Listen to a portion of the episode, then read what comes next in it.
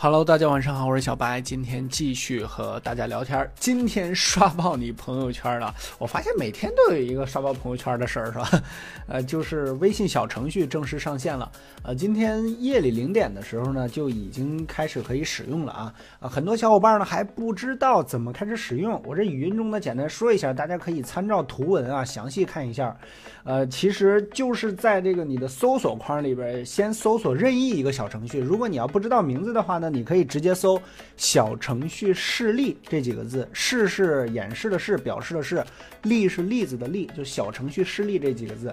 然后呢，你会搜出来一个程序吧，就所谓的小程序。然后打开它，呃，你只要用过一次小程序之后呢，就会在啊你的发现，呃，就是底栏的那个微信发现那个地方就会出现小程序的窗口。它并不是内置的啊，就是。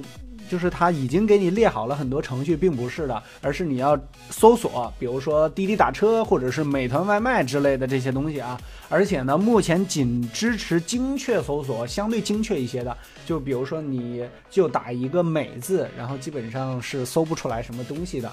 呃，这也就像这个小程序这个东西刚刚发布一样啊，呃，就是说呃不给大家用户入口，然后只让你自己去呃在使用中呢去发现它们啊。是这么一个情况，呃，目前来说呢，这些小程序啊有利有弊吧。我个人觉得利呢，就是确实在一定程度上解决了一些小内存手机的一些弊端，比如说十六 G 的 iPhone 可以删除一些程序。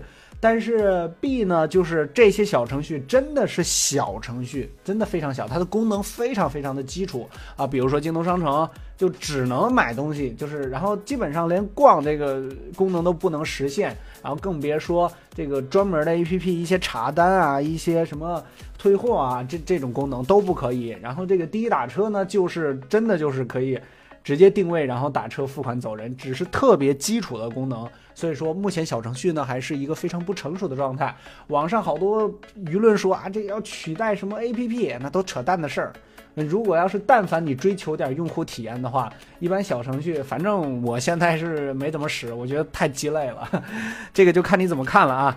还有就是这个诺基亚一直刷屏了这个诺基亚六之后呢，呃，又放出来消息啊，说这个将会有八三五的旗舰，就是骁龙八三五的旗舰啊，也是敬请期待的。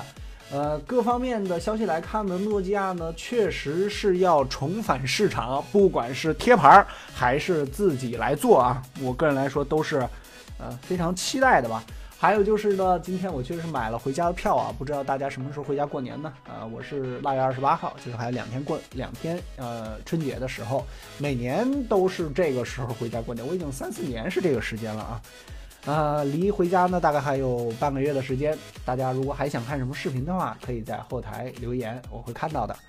嗯，好了，啊，今天就不跟大家多说了，大家晚安，早点休息吧。关注微信公众号“小白测评”，每晚开车不见不散。支持小白，这个文章点赞就可以了，还要点什么你懂的。晚安。